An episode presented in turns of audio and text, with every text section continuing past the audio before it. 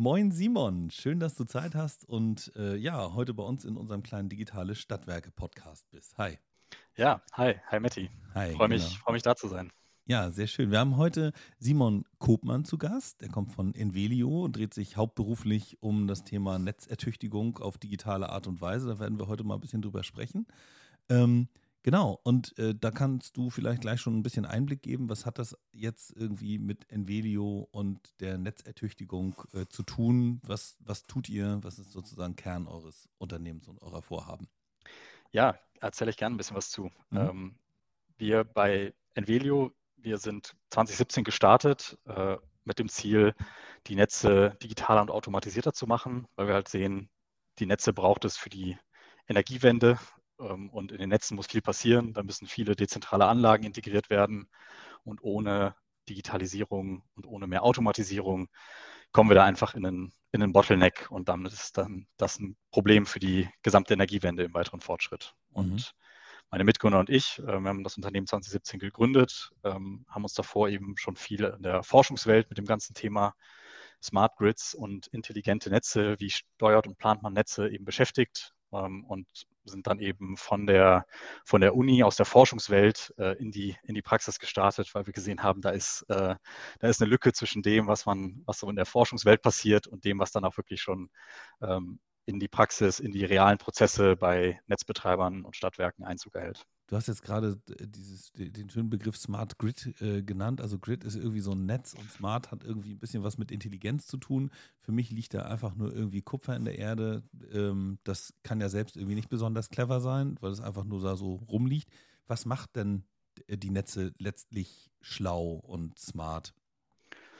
Ja, genau. Also du hast schon ganz recht. Also so, so sind die Netze ja auch erstmal entstanden. Das ist erstmal gerade im, im Verteilnetzbereich, also so die, die Anschlüsse auch der Gebäude und Häuser und, und die letzte Meile im Stromnetz, äh, in denen war in der Vergangenheit sozusagen nicht, nicht viel mit Intelligenz und mit Transparenz, sondern das war einfach erstmal Netzinfrastruktur, Kupfer und Alu im Boden, die mhm. verbaut wurde, äh, um, um eben die verschiedenen Gebäude anzuschließen. Ähm, und ja, die Intelligenz kommt jetzt eigentlich dadurch rein, dass wir ähm, zum einen erstmal Transparenz schaffen, also äh, mehr und mehr Messtechnik in den Netzen ausbringen, um erstmal bessere Informationen darüber zu haben, was, was passiert denn jetzt ganz aktuell ähm, an den verschiedenen Orten im Netz mhm. äh, und dann äh, quasi auf algorithmischer Seite die Intelligenz, dass man mit diesen Daten dann auch was macht, nicht nur Daten sammelt ähm, aus, aus dem Netz, sondern auch wirklich diese Daten verarbeitet, zusammenführt ähm, und dann halt ja, in eine Analyse geht und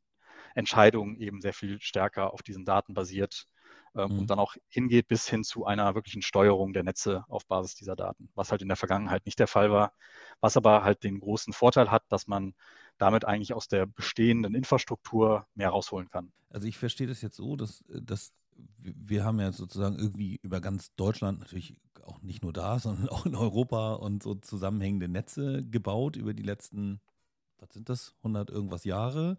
Und die teilen sich ja erst einmal in verschiedene Netzbereiche auf. Es gibt einmal die Übertragungsnetze, mhm. wenn ich das so richtig, ich, ich, ich sag mal genau. einfach, was ich so denke. Ja, und du ja, korrigierst mich. Also Übertragungsnetze und dann gibt es aber auch noch die Verteilnetze. Und oh, warte, halt, sind die Verteilnetze jetzt die, die genau in den Orten liegen, also die wirklich nachher bis an das Haus rangehen, ja? Ist es das? Genau, ja. Also mhm. Du hast eigentlich einmal die, die Übertragungsnetze, also wenn du so willst, so ein bisschen die Stromautobahnen, ne, die mhm. meistens auch neben den realen Autobahnen langlaufen. Ja. Und dort ist auch die Transparenz schon, schon traditionell eigentlich immer sehr groß gewesen. Da wurde schon immer viel gemessen und das ist ja auch irgendwie wichtig für unsere Gesamtsystemstabilität auf europäischer Ebene. Mhm. Aber dann hast du auf der anderen Seite eben ja das Verteilnetz und das geht dann eben runter auf eine regionale Verteilung zwischen Städten, geht mhm. auf die städtischen Netze und dann aber auch wirklich so die, die letzten, letzten Meter, das Niederspannungsnetz bis in die einzelnen Haushalte und Gebäude rein. Mhm. Und gerade so diese, diese Mittel- und Niederspannungsebene, insbesondere das Niederspannungsnetz, das war eigentlich in der Vergangenheit eben ja, wenig transparent. Also da gab es keine Messtechnik. Es gab aber auch nicht den Bedarf dafür, weil das ähm, eben eine Infrastruktur war, die sich auch viel langsamer entwickelt hat. Also mhm. ein Netz wurde ausgebaut, wenn man zum Beispiel irgendwo ein neues Wohngebiet erschlossen hat. Dann wurde das Netz quasi einmal dafür geplant und ausgelegt und dann war aber nicht so eine wahnsinnig große Dynamik drin für die nächsten Jahrzehnte. Ja, und, da sind die ähm, berühmten H0-Profile drauf gelaufen und darauf sind die irgendwie abgestimmt gewesen und so ein Durchschnittshaushalt, was hat der damals verbraucht? Irgendwas zwischen 3.000 und 5.000 Kilowattstunden, würde ich jetzt mal so über den Daumen peilen. Genau, und auch so vom ganzen, ja, von den ganzen Lastspitzen, die auch von so einem Haushalt zu erwarten war, hat sich das relativ ähnlich verhalten. Ne? Da war es dann auch mhm. wichtig, hat der jetzt einen Durchlauferhitzer, einen elektrischen oder nicht. Das war dann halt so eine große, dann vielleicht noch einen größeren Einfluss gehabt. Mhm. Aber ansonsten, ähm, ja, nicht so viel, äh, ich sag mal, nicht so viel Dynamik drin. Und ja, ja das ändert sich natürlich jetzt in Energiewendezeiten ganz massiv. Ja. da, da, passiert ja jede Menge. Ja, wo, wo misst man dann? Also wenn ihr jetzt, also es geht ja um Digitalisierung des Netzes. Digital ja. heißt äh, in, in, einer Dimension mindestens mal Messtechnik, die hast du auch gerade erwähnt. Ähm, und bei Messtechnik habe ich einen Zähler vor Augen, der wahrscheinlich auch anders als bei einem Privathaushalt dann nicht im Haus hängt, sondern mal wegen der Trafostation oder irgendwie an unterschiedlichen Stellen, sodass ich an diesen unterschiedlichen Stellen halt sehen kann, wie stark ist mein Netz belastet. Stelle ich mir das da richtig vor, so, dass das unterschiedliche Zähler an unterschiedlichen Stellen sind? Genau, also es ist letztendlich schon Messtechnik an verschiedenen Orten im Netz. Mhm. Tatsächlich die Messungen in Trafostationen ist eine Option. Ähm, verschiedene Abgänge in dieser Trafostation können dann eben auch äh, gemessen werden, um zu wissen, okay, was, was fließt jetzt aus der Trafostation quasi in welche Richtung, also in die verschiedenen Kabel, die auch wieder aus der Station rausführen. Mhm. Man halt weiß, was passiert auf jeder, jeder von diesen Leitungen. Das ist halt so die etwas zentralere Messung im, im Netz. Dann kann man sich aber auch überlegen ähm, oder man kann auch messen in den Kabelverteilschränken. Das sind so diese, diese kleineren Boxen am Straßenrand, äh, wo es, wo eben dann auch die Kabel nochmal nach, äh, genau, die grauen Boxen, wo die Kabel nochmal nach oben geführt werden mhm. ähm, und wo auch Möglichkeit für den Netzbetreiber besteht, eben umzuschalten. Das ist eben auch ein weiterer Ort, wo man relativ gut drankommt, wo man halt Messtechnik nach, nachrüsten kann. Das wäre so eine weitere Möglichkeit.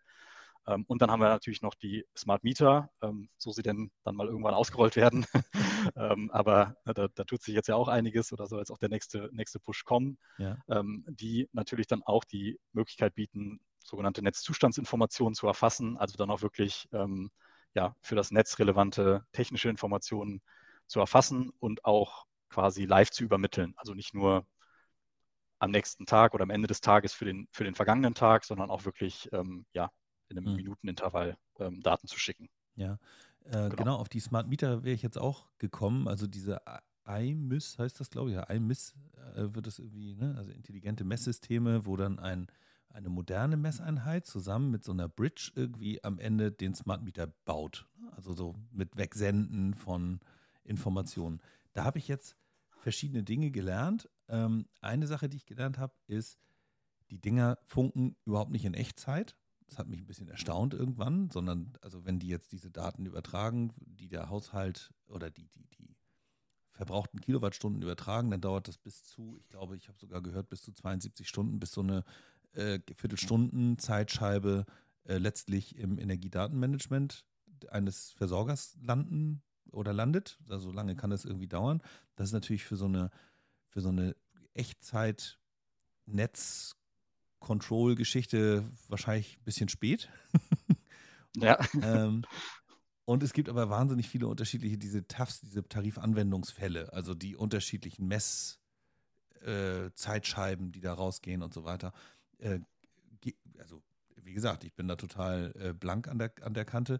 Äh, sind es auch diese Tarifanwendungsfälle, die man dann braucht, um im Netz nachher Dinge zu steuern? Und welcher, welche wären das? Ja, genau, also das, das spielt da auch mit rein. Mhm. Ähm, das, die, die, die spielen da auch eine Rolle. Und vielleicht erstmal angefangen mit deinem, mit deinem ersten Punkt. Also prinzipiell ist es, ist es erstmal so, oder man muss, man ja. muss differenzieren, so würde ich sagen. Ähm, wir haben uns das äh, auch wieder ein bisschen, bisschen kompliziert gemacht in, in, Deutschland in Summe mit der ganzen, mit der ganzen Nummer.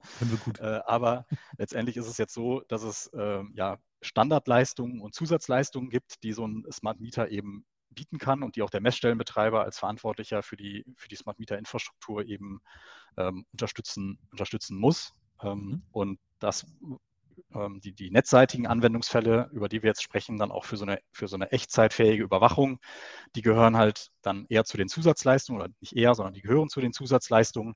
Das heißt also, per se sind die erstmal nicht sofort mit dabei, können aber vom Netzbetreiber angefordert werden an den Stellen, wo er das Ganze dann auch braucht. Ne, und dann mhm. muss er es natürlich auch bezahlen quasi. Ne, das ist eine bezahlte Zusatzleistung. Aber dann ist es schon so, dass dann die Infrastruktur auch in der Lage ist, auch ähm, quasi im, ja, in, in, Echtzeit, in Anführungszeichen, also im Minutentakt ähm, Informationen zu, bereitzustellen, was dann eigentlich genau für so einen Anwendungsfall wie die Netzüberwachung ähm, dann aber eigentlich auch die, die richtige Granularität ist. Ah, okay, alles klar. Genau. Und das muss jetzt aber irgendwie alles auch ineinander greifen. Also von der im Haushalt gemessenen Menge oder, oder Last, die da gerade stattfindet, über die grauen Kästen, von denen ich gerade schon wieder vergessen habe, wie sie heißen, die an der Straße stehen oder die verteilt, die Trafo-Dinger, ähm, all das äh, läuft irgendwo zusammen. Das sind aber ganz unterschiedliche oder teilweise unterschiedliche äh, Zuständigkeiten. Also da habe ich einen Übertragungsnetzbetreiber, der ja nicht unbedingt mit dem äh, Messstellenbetreiber des Haushalts äh, übereinstimmt. Äh, wie kriegt man denn da jetzt ein gemeinsames Bild, um diese ganzen Lasten irgendwie zu visualisieren oder Alarme auszulösen oder irgendwie, was da auch immer mit passieren muss? Genau, also letztendlich läuft das oder muss das alles beim Verteilnetzbetreiber zusammenlaufen, der mhm. auch für diese Infrastruktur verantwortlich ist und dann auch für, ähm, für das, was in, in seinem Netz dann quasi passiert. Äh, und was da halt ein ganz wichtiger Punkt ist, ist, dass es natürlich nicht nur um diese Messdaten geht, sondern eigentlich auch um die, um, um Daten und Informationen des Netzes im Allgemeinen. Also das kann auch mhm. erstmal, ähm, also wir nennen das in unserer Lösung den digitalen Zwilling. Ähm, also es ist ein digitales Abbild vom realen Netz ja. Äh, und der speist sich eben oder der verbessert sich mit den Messdaten, aber der braucht auch nicht unbedingt Messdaten, um erstmal zu, zu existieren, sondern man führt erstmal Informationen zusammen, die eben heute Netzbetreiber in verschiedenen Systemen schon liegen hat. Also mhm in Geoinformationssystem, also ein bisschen sein ja, Google Maps für Netze ja. des, äh, des, Netzbetreibers, ähm, wo er eben eine Verortung von seinen ganzen Assets äh, eben, eben schon hat.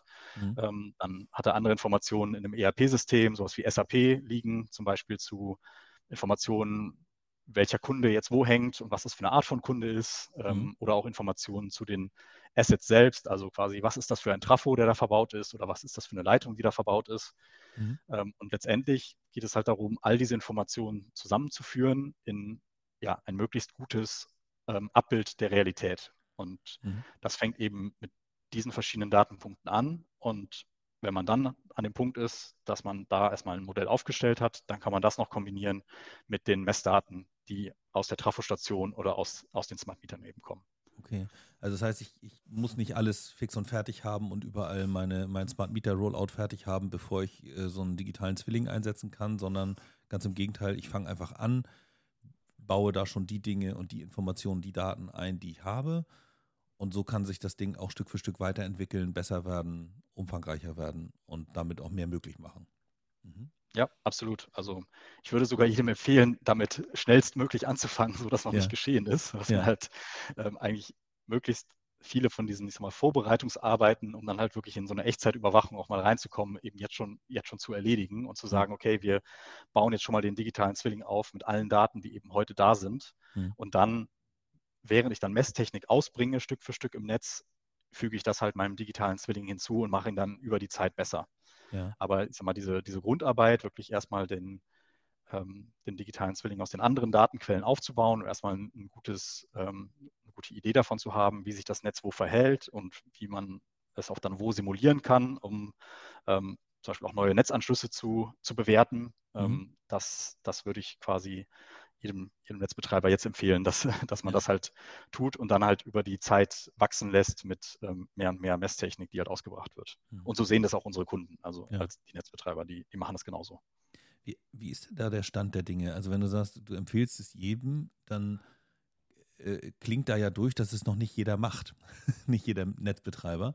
Äh, ist das ist das tatsächlich so, dass die alle gerade, oder nicht alle, ich will nicht, nicht pauschalisieren, aber dass da einige tatsächlich noch im Blindflug unterwegs sind und einfach denken, oh, war ausgelegt dafür, ich habe da jetzt keine echte Ahnung, ich merke dann, wenn was schief geht, wenn ich einen Ausfall irgendwo habe. Ist das tatsächlich so? Also das ist schon, schon erstmal, würde ich sagen, an vielen Stellen schon auch die Realität heute in unseren Netzen, weil ja. die Messtechnik einfach noch nicht da ist, beziehungsweise es, es ist jetzt eigentlich erst ähm, an vielen Stellen gestartet worden, dass die Messtechnik ausgebracht wird. Also was mhm. fast jeder Netzbetreiber schon mal gemacht hat, ist, dass er damit in, auf einem, in einem, einer kleineren Größenordnung schon mal experimentiert hat. Also dass er sich halt einzelne von seinen Netzen rausgepickt hat, um dort eben schon mal Messtechnik auszubringen und auch mhm. schon mal eine Lösung zu erproben, die halt so eine Überwachung von seinem Netz dann eben möglich macht. Ähm, und quasi das, das halt schon mal so ein bisschen auszuprobieren. Ja. Aber was halt jetzt schon so der, der nächste Schritt ist, ist, dass man halt wirklich in eine, in eine großflächige, skalierbare Anwendung kommt. Ne, das heißt auch nicht, dass man jetzt sofort überall im Netz messen muss, weil wenn das Netz große Reserven in irgendeinem Bereich hat, dann ist es auch nicht so kritisch. Dann, mhm. dann muss man auch erstmal nicht, nicht messen, dann, dann passt das. Äh, mhm. aber ähm, man braucht jetzt eben schon mehr und mehr Systematik, dass man das auch ähm, ja, großflächig aus, ausbringen kann und verarbeiten kann. Mhm. Und da würde ich sagen, sind ähm, eben viele der Netzbetreiber jetzt unterwegs ähm, dahin, äh, aber sind halt auch noch dabei, das zu tun. Und das ist halt schon auch noch eine, eine Kraftanstrengung, die, die, die zu tun ist. Ähm, ja, und das mal Mieter Rollout, da kennen wir ja alle den Fortschritt. Da, da ist auch quasi in Summe noch Luft nach oben. Das, ja. das ist dann noch mehr Smart Meter werden. Das, das spielt dann halt auch, auch damit rein. Ja. Hm. Wenn du, wenn du Puffer meinst im Netz, dann heißt das einfach nur, dass da die Kabel dick genug sind, sodass man da unter Umständen einfach auch Überlasten nicht vermuten muss, äh, weil, weiß ich nicht, da nicht so viele Verbraucher dranhängen. Ja, genau. Das, das, mhm. das fasst es eigentlich sehr gut zusammen. Ne? Also, weil wir historisch die Netze eigentlich schon äh, stark dimensioniert haben und damit gab es auch erst oder gibt es auch erstmal Reservekapazitäten in den Netzen. Mhm. Aber natürlich jetzt, je mehr Wärmepumpen, PV-Anlagen, Wallboxen halt dazukommen, desto voller werden die Netze dann irgendwann. Ja. Ähm, und dann wird es auch irgendwann weniger mit der Kapazität und dann wird es immer wichtiger, dass man genauer hinschaut. Mhm. Schon angefangen bei einer, bei einer Simulation und Bewertung, wenn irgendwie neue Anlagen dazukommen. Und dann aber auch später bei dem, beim eigentlichen Management und dem eigentlichen Steuern des Netzes. Ja. Ähm, genau, ich komme gleich auch nochmal auf das Steuern des Netzes. Ähm, ich wollte einmal ganz kurz so ein bisschen den, rauszoomen, zumindest irgendwie, äh, du hast das GIS vorhin erwähnt, ne? diese, diese äh, Geo-Geschichte. Ähm, wir haben ja nicht nur ein Netz in Deutschland, sondern in Europa. Und wenn ich mir da angucke, wie weit andere europäische Länder, also Italien, Spanien, Norwegen, also überhaupt sowieso ganz Skandinavien, äh, im Ausbau des Smart Meters ist, dann sind wir da ja schon eher ein bisschen hinterher, um es vorsichtig auszudrücken. Hm, wie ist das mit dieser Messtechnik von Netzen? Sind die anderen Länder uns da auch voraus oder ist das jetzt eher auch ein europäisches Thema? Also, dass da insgesamt noch nicht genug ist? Oder haben wir da auch die rote Laterne als Deutschland? Naja, das, das geht schon so ein bisschen äh, Hand in Hand leider, muss man mhm. da sagen. Weil es tatsächlich so ist, jetzt wenn wir auf die Nordics schauen zum Beispiel, die quasi ihren Smart Meter Rollout weitestgehend äh, abgeschlossen haben, ja. dann ist es eben so, dadurch, dass sie flächendeckend diese Daten verfügbar haben, äh, brauchen sie auch gar nicht mehr so viel, so viel Messtechnik in den Netzen selbst. Weil man mhm. kann sich halt vorstellen, wenn man mal, fast an jedem Haushalt oder so gut wie an jedem Haushalt äh, misst und auch an diese Daten relativ zügig rankommt, dann hat man eigentlich schon einen ganz guten Transparenzstand darüber, was im Netz denn eigentlich so passiert. Und man muss gar nicht mehr unbedingt auch noch an der, an der Station messen. Mhm. Ja, okay. ähm, genau. Und, also, also, und deswegen also das sehen wir auch bei, bei Kunden von uns, die wir, die wir in Finnland oder auch, auch in Norwegen haben. Da ist einfach schon die Datengrundlage weiter mhm. ähm, und da sind mehr, mehr Smart Meter Daten einfach verfügbar, was halt in Summe dazu führt, dass der digitale Zwilling eben schon genauer wird und das auch für jetzt die Bewertung davon, ob jetzt ein neuer Windpark angeschlossen werden kann oder eine neue PV-Anlage angeschlossen werden kann, eben schon auch ein ähm, letztendlich ein besseres Netzmodell herangezogen werden kann, was die Realität besser widerspiegelt hat aber jetzt auch den Vorteil, man sagt ja immer, nichts ist so schlecht, dass es nicht auch für irgendwas gut ist. Ihr habt dann wahrscheinlich den Vorteil, dass ihr aus dem europäischen Ausland jetzt auch sehr viel für Deutschland habt lernen können und lernt. Genau, das ist definitiv so, ja. Also da haben wir eigentlich eine schöne schönen Anwendungsfall, ähm, wie es denn halt ist, wenn der Smart Meter Rollout durch ist. Das heißt also, sag mal, auch die Datenmengen, die man da antrifft, die man ja dann auch irgendwie verarbeiten muss. Ne? Also wenn man sich jetzt mhm. vorstellt, jeder Anschlusspunkt im, im Netzmodell ähm, hat halt wirklich eine komplette Smart Meter Zeitreihe, dann kommen da halt schon Datenmengen zusammen bei irgendwie mehreren hunderttausend Anschlusspunkten. Mhm. Und wie man das halt das Ganze handelt und dann auch wirklich sinnvolle Rückschlüsse aus diesen Daten zieht, genau das, das können wir da halt schon sehr gut erproben und unsere Technologie, sage ich jetzt mal, feinschleifen und, und weiter verbessern auf der Grundlage, mhm. ähm, was dann natürlich auch den deutschen Kunden zugutekommt, wo, wo wir dann halt eine schon weiterentwickelte Lösung dann mhm. direkt haben.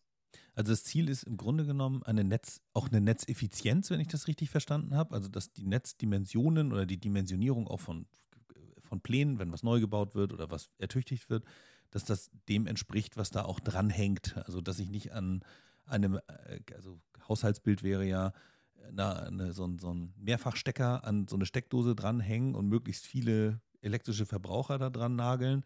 Wenn ich da, weiß ich nicht, 200 Föhne und fünf Staubsauger dran habe, dann fliegt mir irgendwann mal meine Sicherung raus. Also so ähnlich funktioniert es ja wahrscheinlich dann in dem, in dem größeren Zusammenhang auch. Ähm, wie stark würdest du jetzt so einschätzen, wenn wir jetzt mal so auf das Thema Energiewende kommen? Ähm,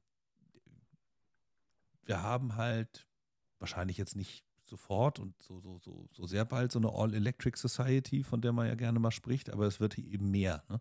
Und Leute, wir haben jetzt in den letzten drei Monaten, glaube ich, hintereinander nahe an oder über 20 Prozent Neuzulassung von äh, Elektrofahrzeugen gehabt. Das, das, das kann einen ja zumindest mal, kann ja ein Indiz dafür sein, dass mehr Leute auch Wallboxen haben möchten. Ähm, wenn jetzt aber bei mir in der Straße, ich, ich, wohne hier in so einem Gebiet, die Häuser sind überwiegend in den 60er Jahren gebaut, wahrscheinlich sind die Netze entsprechend dimensioniert. Wenn jetzt jeder von uns hier eine Wallbox mit 22 kW da an die Wand äh, sich hängen will und wir fangen alle gleichzeitig an zu laden, dann wird wahrscheinlich unsere Trafostation ein Problem kriegen. Ähm, wie stark ist aus deiner Sicht die Bremswirkung aktuell schon? Weil die Zulassung oder das, die Genehmigung von solchen zusätzlichen Devices einfach in einem Wohngebiet mal wegen gar nicht vorgenommen werden kann, weil eben diese Transparenz nicht da ist. Also wie stark bremst uns das in dem Nutzen von mehr elektrischer Energie? Ja, also ich glaube, der erste Punkt da, dabei ist erstmal super wichtig zu sagen, dass, dass das halt, dass man das halt schlecht pauschal beantworten kann. Also mhm. ist halt nicht, nicht überall im Netz und in, in, allen Netzen gleich, sondern es ja. ist halt schon so, dass es natürlich punktuelle Hotspots gibt. Ne, und wenn ähm, wenn sich, es, es sich dann bald in einer Straße, dann, dann, dann wird es da halt eng durchaus im Netz. Mhm. Ähm, und das führt halt zu dem Punkt, dass man eigentlich ähm, schon anfangen muss mit einer möglichst guten vorausschauenden Planung, sodass man also schon äh, wirklich eher in Szenarien arbeitet und simuliert, okay, was passiert wo und dass man mhm. eben damit schnell identifiziert, okay, wo sind eigentlich die Hotspots im Netz auch zu erwarten von den, von den Entwicklungen und wo muss als erstes investiert werden in den Netzausbau, weil das natürlich auch alles eine gewisse Zeit, Zeit braucht, um, bis es dann halt auch wirklich umgesetzt ist. Mhm. Ähm, das ist so die, die eine Maßnahme. Dann der zweite Punkt, wo ich sagen würde, dass ähm, das wird auch heute schon zu einem, zu einem Bremser, ist halt schon das ganze Thema Throughput durch den Prozess, also einfach solche Anträge für neue Anschlüsse durch den, durch den ganzen Anschlussprozess zu kriegen. Und, ja. und zu diesem Anschlussprozess gehört eben auch eine Netzverträglichkeitsprüfung, also quasi der Netzbetreiber prüft, äh, passt das denn hier noch alles so in mein Netz oder kriege ich ein Problem, ähm, wenn jetzt eine neue Kundenanfrage für Solaranlage, äh, Wallbox oder Wärmepumpe eben kommt. Hm. Ähm, und da braucht es eben aus meiner Sicht eben mehr Automatisierung, weil die Anzahlen halt einfach explodieren, weil ja. alles, was halt ans Netz muss, muss halt irgendwie durch diesen Prozess durch und das mhm. ist einfach schon äh, ein gewisses Nadelöhr erstmal, bevor irgendwas gebaut wird, sondern einfach nur im, in der Genehmigung von dem Ganzen. Mhm. Ja, wir haben ja die, ähm, ja. ja. es gibt ja die Verpflichtung des Netzanschlussportals, das ja die Netzbetreiber vorhalten müssen und ich bin mir nicht ganz sicher, ich glaube ab äh, 2025 müssen auch, muss auch ein Portal existieren für die äh, Einspeiser, ne? so, damit das ein bisschen schneller geht. Ähm, ist es denn tatsächlich denkbar, sowas durchzuautomatisieren? Das heißt also, dass wenn ich jetzt, ich stelle mir das jetzt mal ein bisschen romantisch vor, es gibt einen digitalen Zwilling, es gibt ausreichend Messdaten da, wir wissen die Dimensionierung der Netze, Trafo, keine Ahnung, Kabel in der Erde. Und jetzt bestellen alle meine Nachbarn und ich 22 äh, kW Ladesäulen, dann könnte so ein Automat irgendwann sagen, so Leute, das wird aber nichts. Jetzt, weiß ich, die ersten drei dürfen und danach dürft ihr nicht mehr, außer ihr bezahlt uns die Bagger und die neuen Kabel, die wir in die Erde bringen. Das, ja. ja. Also tatsächlich ist es so, dass genau das unsere Lösung heute schon macht. Ah, oh. die, ist, die ist eigentlich genau dieser Automat. Ja. ähm, Genau, also wir, wir können tatsächlich ähm, bis hin zu vollautomatisiert so An Netzanschlussanfragen verarbeiten und wir bringen die eben zusammen mit dem digitalen Zwilling im Hintergrund äh, und automatisieren dann erstmal die kompletten netztechnischen Bewertungen dafür, ob das jetzt halt geht oder nicht, ähm, mhm. ne, was die Auswirkungen aufs Netz sind, wenn jetzt diese eine Anlage dazukommt äh, und so weiter und so fort. Und mhm. wir berücksichtigen eben auch, wenn, ich sag mal, jetzt ein Gebiet ist, wo man eine hohe, hohe Dynamik hat und viele, viele Nachbarn stellen jetzt eine Anfrage, äh, da berücksichtigen wir eben auch das, was jetzt quasi gerade gestern oder in der letzten Minute schon dem Nachbarn zugesagt wurde. Das mhm. kommt halt automatisch direkt mit in unseren digitalen Zwilling rein, auch wenn es noch nicht in Realität gebaut ist, um dann halt direkt bei der nächsten Anfrage wieder Berücksichtigung zu finden. Okay. Und damit kommt man eben schon ja, auf, einen, auf einen hohen Automatisierungsgrad und mhm. tatsächlich ähm, haben wir dann auch Netzbetreiber als, als Kunden, die dann auch schon hingehen zu, zum sogenannten Fast Track, also einer wirklichen Komplettautomatisierung für meistens dann kleine Anfragen, ja. äh, die dann halt wirklich auf Basis von den Ergebnissen von unserer, von unserer Software dann halt die Anfragen automatisch durchwinken und da erstmal nicht mehr draufschauen, solange dann zumindest natürlich alle technischen Grenzwerte eingehalten sind. Mhm. Und der Prozess wird dann nur gestoppt, wenn äh, es irgendwo Grenzwertverletzungen gibt und Probleme gibt äh, mit dem, was, was da angeschlossen werden soll. Mhm. Wenn ich, auch ja. das ist jetzt so ein bisschen Halbwissen, weil ich das nicht hundertprozentig, äh, ja, egal, ich, ich spare mir die Einleitung. Äh, also ein Netzbetreiber ist meiner äh, Kenntnis nach verpflichtet in dem Moment, wo so wo ein Zusammenbruch da ist, also ein Ausfall da ist, dass er dann äh, aktiv werden muss, um gegebenenfalls ertüchtigend auf das Netz einzuwirken. Ähm, was ist da eher die Taktik, die, die du gerade siehst? Heißt das, ich kann durch diese Messtechnik rausfinden, wie hoch die Maximalbelastung in einem Gebiet ist? Und ich genehmige dann auch nur das, was maximal mein Netz sozusagen an die, an die Grenze dessen der, der Leistungsfähigkeit bringt. Und danach habe ich erstmal kein weiteres Interesse, weil dann kann ja nichts mehr passieren. Oder geht die Automatisierung und auch das Vorschlagswesen, das da irgendwie einhergeht, so weit, dass es dann sagt, okay, ich habe jetzt hier fünf Wallboxen, weil das ein schönes Beispiel ist jetzt für mich, kann ich gut verstehen. Fünf Wallboxen sind genehmigt, 15 weitere äh, wissen wir äh, sollen oder sind von den Menschen, die da leben, irgendwie gewünscht. Äh, können wir aber nicht liefern, weil Netz nicht ausgebaut und jetzt geht es sozusagen ganz konkret in die Ausbauplanung oder gehe ich da schon einen Schritt zu weit? Nee, ganz genau. Also das, das unterstützen wir auch und das, und das sehen wir auch vom, mal, vom ganzen Mindset her, wie unsere Kunden, die Netzbetreiber da herangehen, mhm. ist es halt schon auch so, ihnen ist schon klar, dass es eine große Aufgabe ist und dass es auch viel Netzausbau zu tun gibt und es ist Teil des Geschäftsmodells oder Kern des Geschäftsmodells sogar des mhm. Netzbetreibers, sein Netz auszubauen und dann halt zu betreiben. Mhm. Das heißt also, eigentlich steht da bei allen unseren Kunden alles auf, ich sag mal, auf Vollgas, so, so viel Netzausbau wie möglich eigentlich zu realisieren. Mhm. Aber man muss halt auch einfach sagen, es gibt halt gewisse Grenzen dabei. Also man kann nicht überall gleichzeitig jetzt die Straße aufreißen. Ähm, ja. in einer Gemeinde würde das auch gar nicht genehmigt. Äh, und, und dann gibt es auch nicht genug Fachkräfte dafür, um das alles überall gleichzeitig durch, umzusetzen und auch nicht genug, genug Kabel und Trafos, um es überall gleichzeitig zu machen. Das heißt also eigentlich ähm, sehen, sehen es eben viele von unseren Kunden auch als äh, Flexibilisierungsmaßnahme, dass sie halt sagen, wir bauen so schnell wie, wie, es geht das Netz aus. Das machen wir auch liebend gerne, weil das halt auch gut ist für uns in, in unserem Geschäftsmodell. Mhm. Aber auf der anderen Seite ähm, nutzen wir auch das, alle, alle Flexibilisierungsmöglichkeiten und alle Automatisierungsmöglichkeiten, die uns die äh, Digitalisierung so bietet, mhm. ähm, um halt das als weiteres Instrument im, im, Werkzeugkasten zu haben und einfach ein bisschen Zeit zu gewinnen äh, an gewissen Orten und die Infrastruktur besser auszulasten als vorher, mhm. bis dann halt vielleicht irgendwann Netzausbau vorgenommen werden kann, ähm, ja. der, dann, der dann erforderlich wird, weil es noch mehr Wallboxen werden, noch mehr Wärmepumpen werden und so weiter. Ja.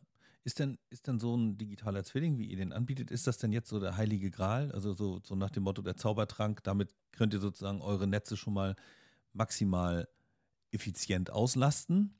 Ähm, und wer es nicht macht, hat später einfach das Nachsehen. Äh, Würdest du sagen, geht halt nur so? Ist, ist eure Lösung oder Lösungen wie eure die einzigen Möglichkeiten, da irgendwie voranzugehen oder gibt es irgendwie noch eine Alternative?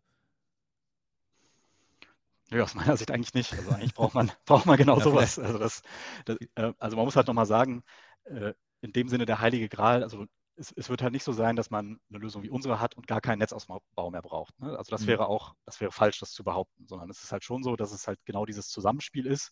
Man braucht an gewissen Stellen eben Netzausbau. Also wenn quasi Ahnung, in deiner Straße alle eine Wallbox nehmen, dann kann man auch mit, einem, mit, mit Messtechnik und einer flexiblen Steuerung irgendwann wahrscheinlich noch wenig erreichen.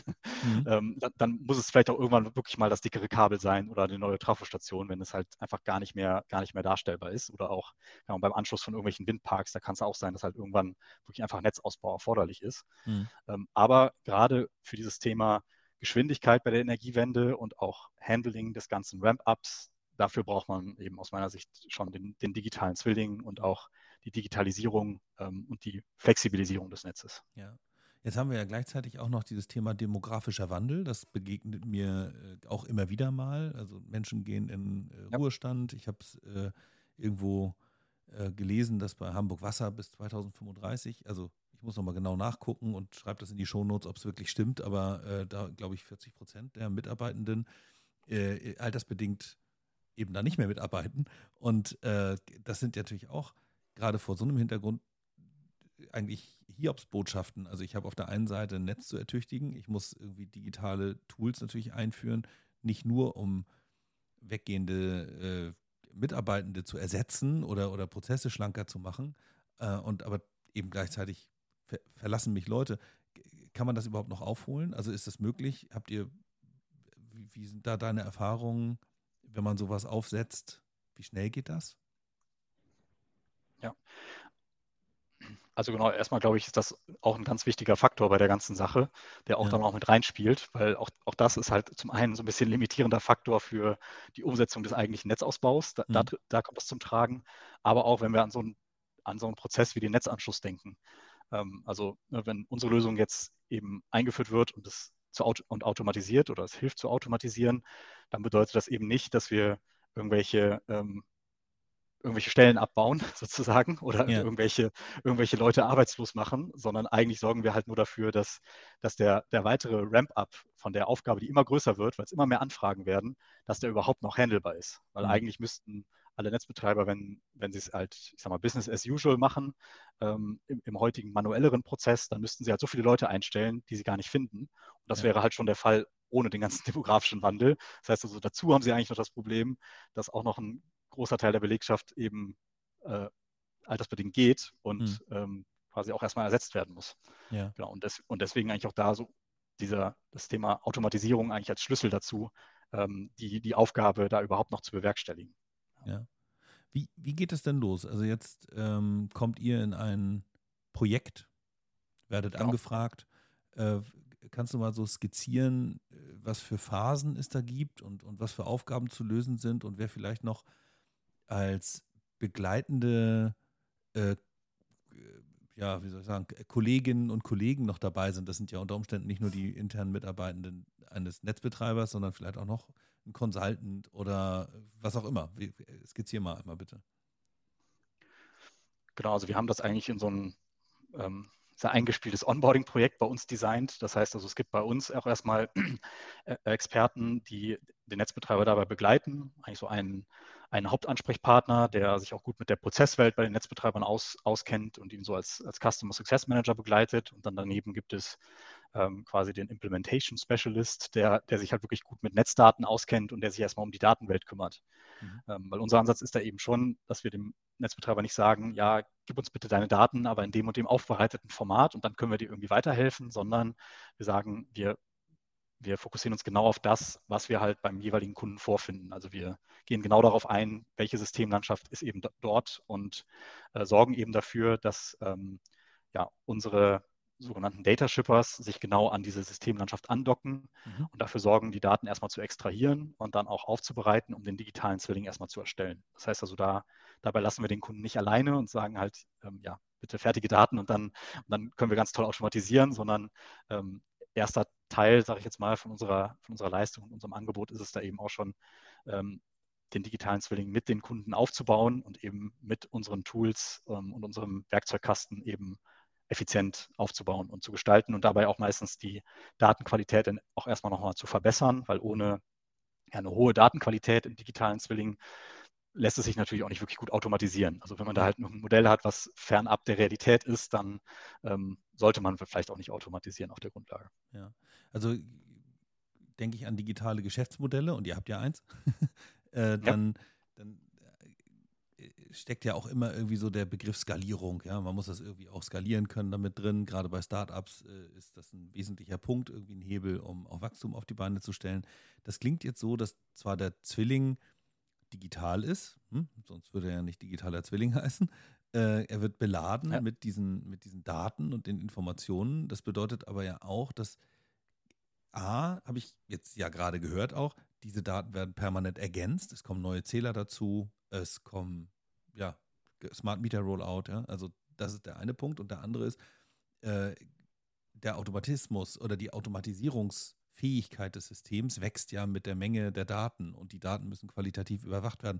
Müsst ihr nicht auch eine, ein riesiges Heer von Kolleginnen und Kollegen haben, die einfach dann in dem fortlaufenden iterativen Prozess bei so einem Netzbetreiber irgendwie mit dabei sein können? Oder habt ihr da auch Prozesse, die das leichter machen, um nicht ganz so personalintensiv da reinzugehen? Nee, genau. Also das ist eigentlich, da sind wir beim Kern von unserer Plattform, wenn du so willst. Also das ist ja. halt sozusagen eingebaut in unseren digitalen Zwillingen und auch die Routinen, mhm. äh, die, den, die den befüllen. Also was wir eben in diesem Onboarding-Projekt tun, ist letztendlich, dass wir automatisierte Integration Pipelines zu den verschiedenen Systemen beim, beim Kunden aufbauen. Das heißt also die mhm. Anbindung ans GIS, das ist jetzt keine, kein einmaliger Datenexport, den wir irgendwie übernehmen, sondern wir bauen halt wirklich ähm, ja, eine automatisierte Pipeline auf, die halt regelmäßig Daten wieder aus dem, aus dem GIS zum Beispiel herauszieht, ähm, jedes Mal auch wieder auf Vollständigkeit automatisiert überprüft, auch Datenfehler erkennt, Datenfehler korrigiert mhm. äh, und dann halt in die, in die Plattform hineinbringt. Mhm. Ähm, und damit haben wir API. da eigentlich schon einen sehr hohen Automatisierungsgrad sozusagen reingebracht. Ja. Ähm, ne, also auch, auch wenn halt das Onboarding-Projekt als solches erstmal schon nicht, natürlich nicht ohne, äh, ohne menschliche Mitarbeit auskommt. Ja. ja. Okay, also dann, das heißt, äh, jedes System, das ihr anbindet, also API-mäßig, äh, da gibt es Kontrollmechanismen, die also gucken, ob da irgendwas beim, beim Import sich verschluckt hat, hat oder so. Und äh, habt ihr dann auch die, also gut, okay, das, das eine ist die Datenpipelines, ne? da kommt vielleicht auch mal ein neues System dazu. Du hast SAP vorhin erwähnt. Äh, ich komme da vielleicht gleich nochmal auf ein anderes äh, System, da hätte ich eine Frage, ob, ob das auch funktioniert, aber die, ähm, das Knowledge oder wie sagt man, also die Erfahrung auf Seiten der Mitarbeitenden beim Netzbetreiber, die wächst ja auch. Und auch mit Erfahrung wächst auch Anspruch und werden Menschen ja auch kreativ und kommen auf Ideen. Ähm, wie handelt ihr das? Gibt es da regelmäßige Abstimmungen oder so? Sowas wie äh, Sprints, ja, die dann irgendwie laufen und man äh, laufend so ein System erweitert und auch die Ideen abfrühstücken kann? Oder wie macht ihr das? Ja, genau. Also das ist so in der, in der weiteren Zusammenarbeit mit unseren Kunden läuft es läuft eigentlich genauso ab. Also der, der Customer Success Manager, den der, den der Kunde schon am Anfang des Projekts ähm, halt kennenlernt in der, in der Zusammenarbeit, der, der bleibt eigentlich für, für immer dem Kunden erhalten. Also das mhm. ist sozusagen Teil unseres, unseres Modells. Das heißt also, selbst auch wenn das Projekt durch ist äh, und ähm, die, ganzen, die ganze Datenintegrationspipelines stehen und ähm, das Ganze läuft automatisiert und wird auch regelmäßig synchronisiert, dann ist es trotzdem so, dass wir, dass der Customer Success Manager halt jedem Kunden erhalten bleibt ähm, mhm. und auch über die, über die Anwendung, ähm, über die Lizenzzeit unserer Software dann als Ansprechpartner da ist und auch Feedback einsammelt ähm, und auch wiederum Best Practices teilt. Ähm, und das führen wir eigentlich zusammen so in unserer gesamten Community, sorgen auch dafür, dass sich unsere Kunden gut untereinander austauschen können, ähm, mhm. gemeinsam mit uns, äh, sodass dann eigentlich unsere Kunden voneinander profitieren äh, von dem, was an anderer Stelle dann auch als Feedback gegeben wird, was wir dann wieder in unsere Roadmap eingliedern. Äh, und so, so entwickelt sich das weiter. Und wir sind da eben auch keine, keine statische Softwarelösung, die ähm, dann nur irgendwie alle paar Jahre mal ein neues Release hat, sondern es ist halt ja, sehr, sehr dynamisch, ähm, eigentlich wie man es von einer Software-as-a-Service-Lösung kennt. Also es finden regelmäßig alle paar Tage neue Updates der Lösung statt und das Ganze läuft aber im Hintergrund, dass der Kunde gar nicht viel davon merkt, ähm, mhm. Dass, dass jetzt quasi was Neues da ist. Also außer, dass er jetzt irgendwo einen neuen Button hat und eine neue Funktion hinzubekommen hat. Aber das passiert sozusagen ja sehr regelmäßig und am mhm. laufenden Band quasi. Ja, äh, ich frage auch deswegen nach. Äh, ich habe ja selber sozusagen auch einen Software-Background äh, und, und so Daten, so Data Hub bauen wir halt auch und schließen ganz viele unterschiedliche Lösungen an, um, um so fragmentierte Systeme eben besser an einer zentralen Stelle nutzbar zu machen, Prozesse überhaupt mal automatisieren zu können. Wenn die Daten so solitär durch die Gegend wabern, dann ist da ja nichts möglich. Und so ähnlich ist es ja wahrscheinlich bei euch auch. Und ähm, ja. diese, diese Integration an sich ist am Anfang hat die immer einen großen Anfangsaufwand, um alle Systeme mal irgendwie so an Bord zu holen. Und danach läuft das natürlich schon viel, viel einfacher. Aber oft ist es natürlich so, das ist zumindest meine Erfahrung, dass viele einfach erstmal nur in einem Softwareprodukt denken und äh, so, so ein Produkt ist aber eben nicht nur die Software, sondern ist eben halt auch das Modell, was du gerade erwähnt hast, drumherum, dass da Success Managerinnen sind, die helfen, die onboarden, die aber auch laufend äh, zur Verfügung stehen, wenn Fragen aufkommen, aber eben halt auch Community-Arbeit, weil äh, wenn der eine irgendwo am, am Bodensee eine Erfahrung macht, kann es der anderen in Flensburg halt auch helfen, äh, weil die, die, der Case halt super ähnlich ist oder vielleicht sogar identisch ist. Und dieser Austausch, den finde ich äh, hoch wichtig. Und ähm, ich habe manchmal den Eindruck, dass wenn man nur auf Software guckt, eben diese Komponente oft irgendwie nicht mitgedacht wird im ersten Moment. Und man denkt, ja, habe ich mir jetzt ein Stück Software äh, angeschafft, dann brauche ich danach ja nicht mehr drüber nachdenken. So, das ist eben nur ein Werkzeug, aber eben nicht die komplette Ausführung letztlich. Ähm, jetzt haben wir schon äh, diesen, diesen schönen modernen Begriff ein paar Mal erwähnt, digitaler Zwilling. So, der läuft einem ja in sehr vielen unterschiedlichen Sachzusammenhängen über den Weg. Also gucke ich auf eine Smart City, sehe ich halt auch irgendwie einen digitalen Zwilling. Gucke ich auf die Dekarbonisierung, finde ich da auch digitale Zwillinge. Äh, Habe ich ein LoRaWAN-Netz irgendwie am Start, kann ich daraus auch irgendwie digitale Zwillinge befüllen zumindest. Ähm, diese Zwillinge untereinander machen ja durchaus auch Sinn, sich sozusagen zu verbinden. Ne? Wir, äh, kennen ja hier über den, den, SIT, den Stadtwerke Impact Day Zusammenhang. Da war Enersys nächste, äh, nächstes Jahr, ja, nächstes Jahr hoffentlich auch, aber letztes Mal auch dabei. Ähm, und da ist natürlich das Ziel zu visualisieren, wo habe ich jetzt CO2-Emissionen bei mir im Ort und zwar jetzt nicht nur in meiner in meinen äh, kommunalen Liegenschaften, sondern einfach in, insgesamt. Und da müssen auch irre viele Systeme angeschlossen werden. Unter anderem kann ich mir vorstellen, dass es durchaus Sinn ergibt, da auch Zählerwerte äh, aus Netzlast sozusagen dran zu bringen, um da zu interpretieren. Arbeitet ihr mit solchen anderen Zwillingen auch aktiv zusammen, um diese sowieso schon aggregierten Daten vielleicht in, über einen leichter anzubindenden Datenstrom zu integrieren und eben nicht dann fünf Systeme anzubinden, sondern nur eins dann? Ist das ein Szenario, das ihr durchdenkt und schon vielleicht aktiv drin arbeitet? Ja, absolut. Ähm, da, sind, da verfolgen wir eigentlich einen sehr, sehr offenen Ansatz. Also wir wollen als äh, mit unserer Intelligent Grid Plattform eben auch kein Closed Shop sein, wo man jetzt auch nicht mehr an die, an die Netzdaten da im Kern rankommt ähm, oder auch an das, an das ganze System nicht von außen rankommt, sondern im Gegenteil, das, es gibt eben verschiedene Möglichkeiten, damit zu interagieren und ähm, noch immer, immer dran, quasi unsere, unser Portfolio an Standard-Integrations eben weiterzuentwickeln, dass wir mit anderen Lösungen eben sofort gut zusammenlaufen. Mhm. Ähm, genau, da geht es eben auch oft um, um Datenaustausch. Ähm, also ein Beispiel da vielleicht mal ähm, jetzt, jetzt mit einem anderen Partner, ähm, Digico heißen die im, im Bereich äh, ja, Wärmekonzepte und kommunale Wärmeplanung, was jetzt mhm. ja auch in allen, in allen ja, Kommunen ansteht, spätestens. Ja. Ähm, äh, und ne, wenn auf der, da dann eben ein Wärmekonzept erstellt wird, ähm, auf Digico-Seite, dann haben wir eben eine Integration zu der Lösung, um Informationen daraus zu übernehmen, eigentlich mhm. Informationen zum, ja, zu, den, zu, zu den zukünftigen Wärmeszenarien. Ähm, wie verhält sich das Fernwärmenetz? Ähm, wie, wie, stark oder nicht stark wird es ausgebaut? Welche Durchdringung an Wärmepumpen ist zu erwarten?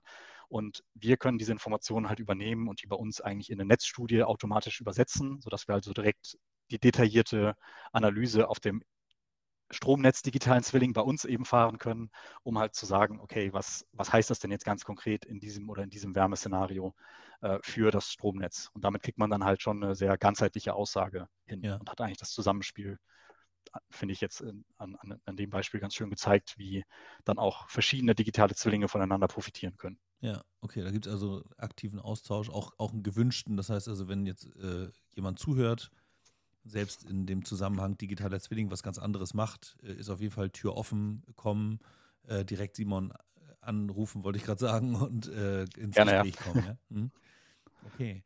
Ähm, ich mache jetzt noch mal eine Rolle rückwärts, weil ihr ja irgendwann gestartet seid. Ne? Also ich weiß, ihr seid irgendwie aus diesem äh, RWTH äh, Aachen, äh, ja, aus, aus wollte gerade sagen, aus einer Arbeitsgruppe, keine Ahnung. Wie ist, das, wie ist das überhaupt passiert? Ihr habt jetzt irgendwie geforscht und zusammengearbeitet und festgestellt, oh, das ist jetzt irgendwie ein Thema, da lohnt es sich, ein Unternehmen draus zu gründen. Wie seid ihr da drauf gekommen und wie lief, lief das ab eigentlich? Ja. Ja, also genau, wir haben uns in unserer, in unserer Forschungsarbeit an der RWTH Aachen damit halt viel beschäftigt, in verschiedensten Projekten und ähm, waren dann so als, als Gründerteam alle so mehr oder weniger fertig, gleichzeitig fertig mit unseren Doktorarbeiten und waren dann halt mhm. gerade so in dieser Phase zu überlegen, ja, was, was kommt denn jetzt so als nächstes und was, und was macht, was macht man? Und ja, erst, erst war es halt so, mal dahergesagt an verschiedenen Stellen, so, ja, man könnte ja auch mal selber was gründen und wir wollen gerne in Köln leben und da können wir ja mal, können wir ja selbst ein Unternehmen in Köln gründen, dann haben wir was Cooles, wo wir arbeiten können. Ähm, und so nach dem äh, Motto, da, bau dir deinen eigenen Arbeitgeber, wenn du, ja. Ja, tatsächlich ist das, ist das mal gefallen, ja, bei der, bei der ganzen, bei der ganzen Findung zumindest von, äh, ich sag mal, vom, vom, vom Gründungsteam und dann ja irgendwann ist dann halt aus dem, ja, wir, wir sagen das mal so daher, haben wir uns halt ernsthafter damit beschäftigt. Ähm, und hatten dann gleichzeitig noch so ein bisschen auch den, auch den Push von dann potenziellen Kunden, weil wir ja auch schon an, in der Institutszeit äh, viel mit Netzbetreibern zusammengearbeitet haben und dann eher in so einem Smart Grid Forschungskontext noch mit denen unterwegs waren, aber da auch schon gehört haben, so ja, das ist eigentlich ja voll spannend, was ihr da macht und ähm, was passiert denn, wenn ihr vom Institut weggeht, wie geht es denn damit weiter und so und so weiter. Mhm. Und das zusammen hat uns dann, haben, sind wir zu dem Punkt gekommen, ja, dann lass uns das doch mal machen und versuchen.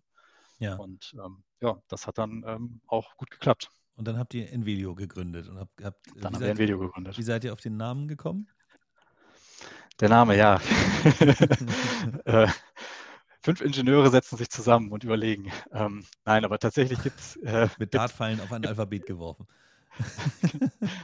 nicht ganz. Wir haben, wir haben, uns schon ein bisschen was dabei gedacht. Ähm, äh, tatsächlich, ähm, ja, das EN, Energy, ne? also von, mhm. von der Energie. Ähm, und äh, der, der zweite Teil, ähm, sag mal, frei interpretiert, äh, kommend von, von Felia, helfende Hand, also ein bisschen helfende Hand im Energiesystem. So, das war ja. so der, der, ja, der Nukleus und wir fanden es dann schöner mit dem O und dann ist es Envelio geworden. Ja, okay, alles klar. Ja. Okay, ja.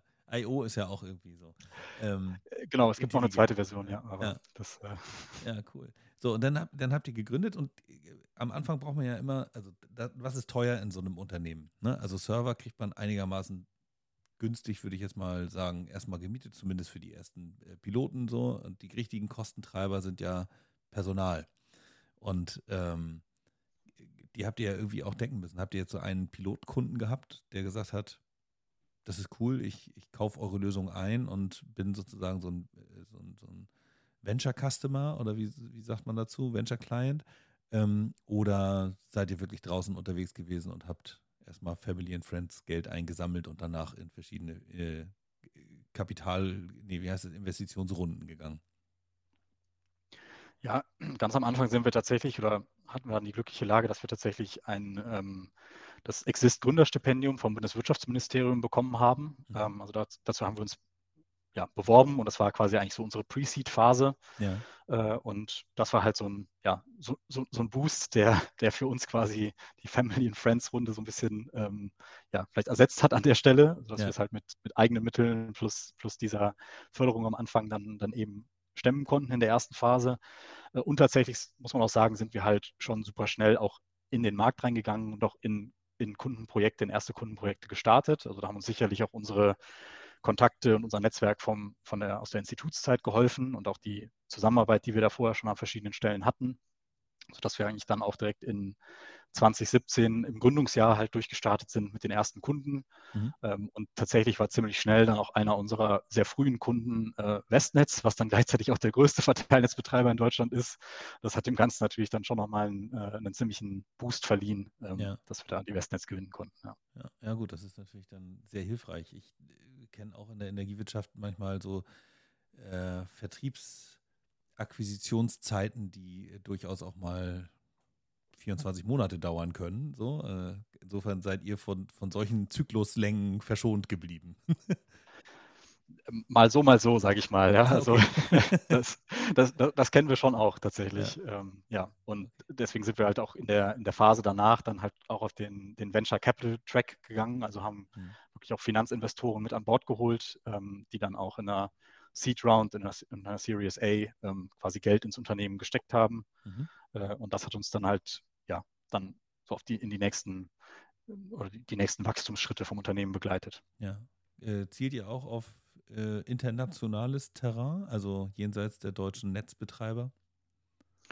Genau, also da sind wir, da sind wir jetzt gerade schwer dabei. Äh, tatsächlich seit Ende 2021 sind, sind wir eine Mehrheitsbeteiligung von E.ON. Also da hat E.ON quasi im Rahmen von unserer da, damals laufenden Series B-Runde ähm, mhm. sich dazu entschieden, quasi eine, eine, Mehrheit am Unternehmen zu übernehmen. So, jetzt sind es eben E.ON und wir, wir Gründer, die halt die Anteile am Unternehmen halten. Mhm. Ähm, und äh, genau, Teil dieser, dieser E.ON-Partnerschaft ähm, ist es eben auch, dass wir international expandieren, dass wir zum einen innerhalb des E.ON-Konzerns ausrollen, aber auf der anderen Seite eben auch das Ganze dann als Grundlage dafür nutzen, um auch in Europa weiter zu wachsen ähm, und da haben wir eben auch eine ganze Reihe von Kunden schon in, den, in Finnland, ähm, in Norwegen, in Schweden. Äh, und auf der Basis äh, wollen wir da jetzt weiter, weiter aus, ausbauen. Ja, cool. Und ähm, nochmal so die, die Frage nach dem Antrieb. Ne? Man steht ja morgens auf und äh, fragt sich ja manchmal auch, oh, warum mache ich das alles? Äh, manchmal sagt man aber auch, ist geil, ich habe so eine starke Vision und so ein, so ein Ziel vor Augen, das treibt mich an. Selbst wenn ich nur noch ein Bein hätte, würde ich äh, da irgendwie hin hoppen zur Arbeit. Äh, was ist so dein stärkster Treiber, der dich äh, zu Envilio immer jeden Morgen ins Büro treibt? Ja, ich würde schon ganz klar sagen, dass Energiewende möglich machen. Und da sehe ich halt, da führt leider, da führt kein Weg am Netz vorbei, dass man das Netz eben smart und intelligent macht. Ähm, ja, und das ist halt schon ein großer, großer Treiber. Und ich glaube, das haben, haben wir auch alle im Gründungsteam oder, oder leben das so. Ich meine, wir haben uns davor schon als Forscher damit beschäftigt. Also wir sind irgendwie schon lange dem Thema committed und mhm. ja, haben da einfach Bock drauf, das weiterzutreiben. Ja. Wir haben, ich finde es insofern ganz interessant, es gibt ein Startup, das ich persönlich mitbegleite. Da geht es um äh, dynamische Stromtarife und das äh, Optimieren auf, auf diesen. Also so, dass der, der, der Haushaltskunde sozusagen die Möglichkeit bekommt, den, äh, die, die, dynamische Veränderung des Preises optimal für sich zu nutzen, indem er automatisch seine, seine großen Verbraucher sozusagen steuert. Ähm, und in dem Zusammenhang kommt immer wieder diese Frage auf, wenn, wenn jetzt alle anfangen, ihre Autos zu laden, wenn der Preis halt billig ist, dann führt das ja dazu, dass früher oder später irgendwie das Netz auch überlastet ist. Und äh, meine Antwort darauf ist oft, also erstmal aus einer kaufmännischen Sicht, wenn der Preis der Strompreis schon als gutes Incentive für, den, für die Verbrauchssteuerung sozusagen äh, dient, dann muss ich früher oder später eben halt auch das Netzentgelt dynamisieren, damit ich äh, an der Stelle auch ein relativ einfaches Incentive habe. Äh, wie weit aus deiner Sicht sind wir davon entfernt, sowas überhaupt mal realistisch umsetzen zu können? Weil ich kann mir vorstellen, dass man genau dafür genau diese steuernden beziehungsweise auch diese Messungs, äh, diese messenden Dinge äh, benötigt. Wie weit sind wir davon weg? Hm, ich würde sagen, wir bewegen uns jetzt schon langsam mit großen Schritten dahin. Äh, ja. Also tatsächlich der, äh, der Paragraph 14a im Energiewirtschaftsgesetz, der wird ja dieses Jahr weiter ausgestaltet und der ja. kümmert sich eben genau um das, um das Steuer, Steuern von flexiblen Lasten im, im Niederspannungsnetz. Ähm, und da werden, glaube ich, jetzt schon viele, viele Grundsteine in diese Richtung gelegt. Also einmal auf der technischen Seite tatsächlich das Thema, dass, ähm, dass damit auch der regulatorische Rahmen nochmal stärker geklärt wird für den Netzbetreiber, wann er denn auch wie steuern darf äh, mhm. und wie jetzt auch zum Beispiel die flexiblen Lasten da eben auch mitmachen müssen. Ja, der ähm, Dimmer ähm, sozusagen, damit der Netzbetreiber. Der Dimmer, genau, dann, kann, dann, darf der Netzbetreiber dimmen, darf auch nicht ganz abregeln. Ähm, ja. Aber genau, diese Möglichkeit wird eben schon geschaffen und das wird näher spezifiziert. Und das ist, glaube ich, erstmal nochmal ein Boost für die, für die technische Umsetzung auf jeden Fall von dem Thema Transparenz im Netz und dann auch Steuern.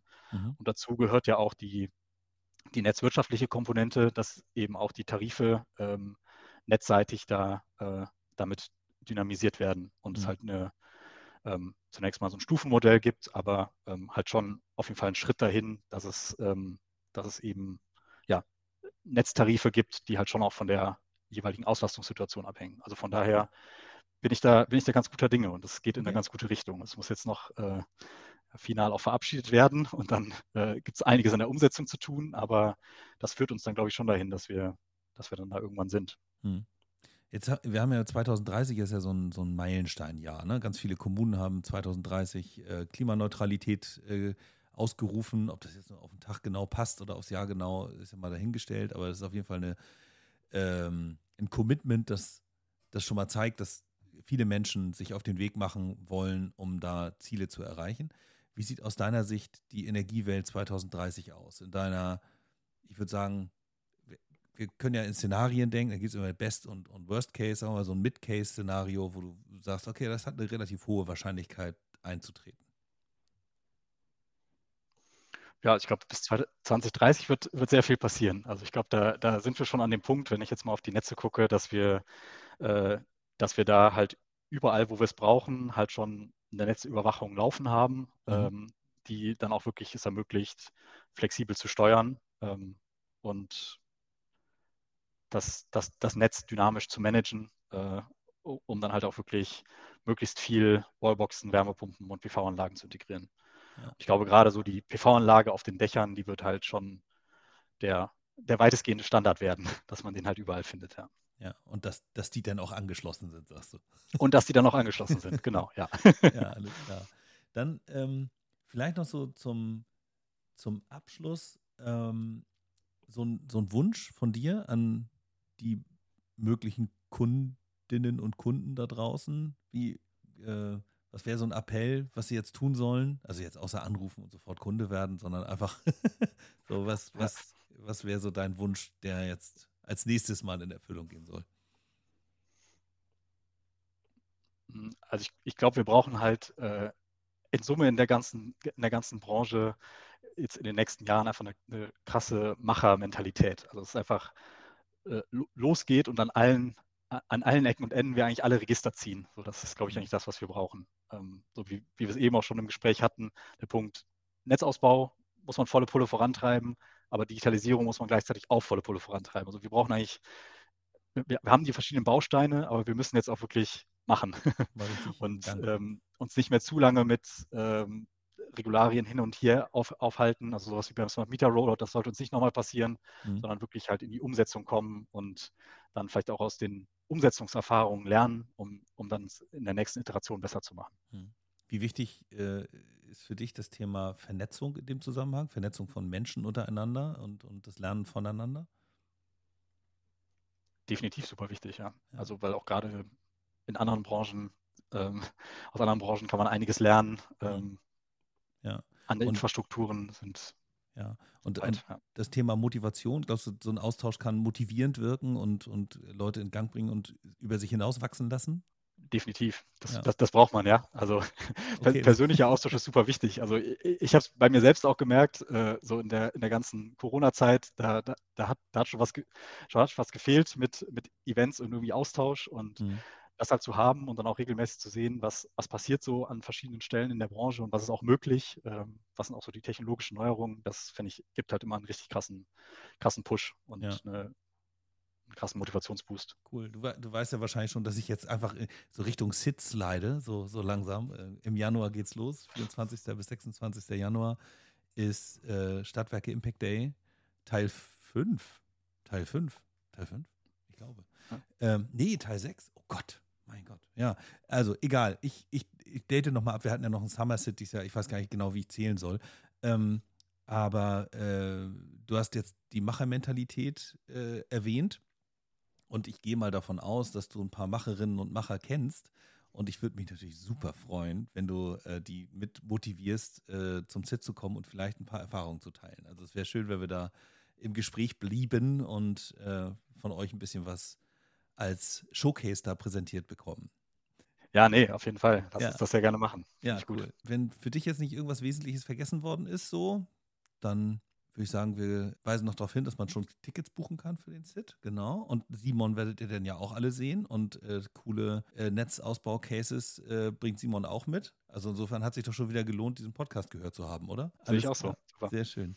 Ja, dann habt alle vielen, vielen Dank da draußen, die ihr zugehört habt. Und ganz besonders, Simon, dir vielen Dank, dass du da warst und deine Erfahrungen und Gedanken mit uns geteilt hast hier. Ja, und vielleicht machen wir mal ein Update.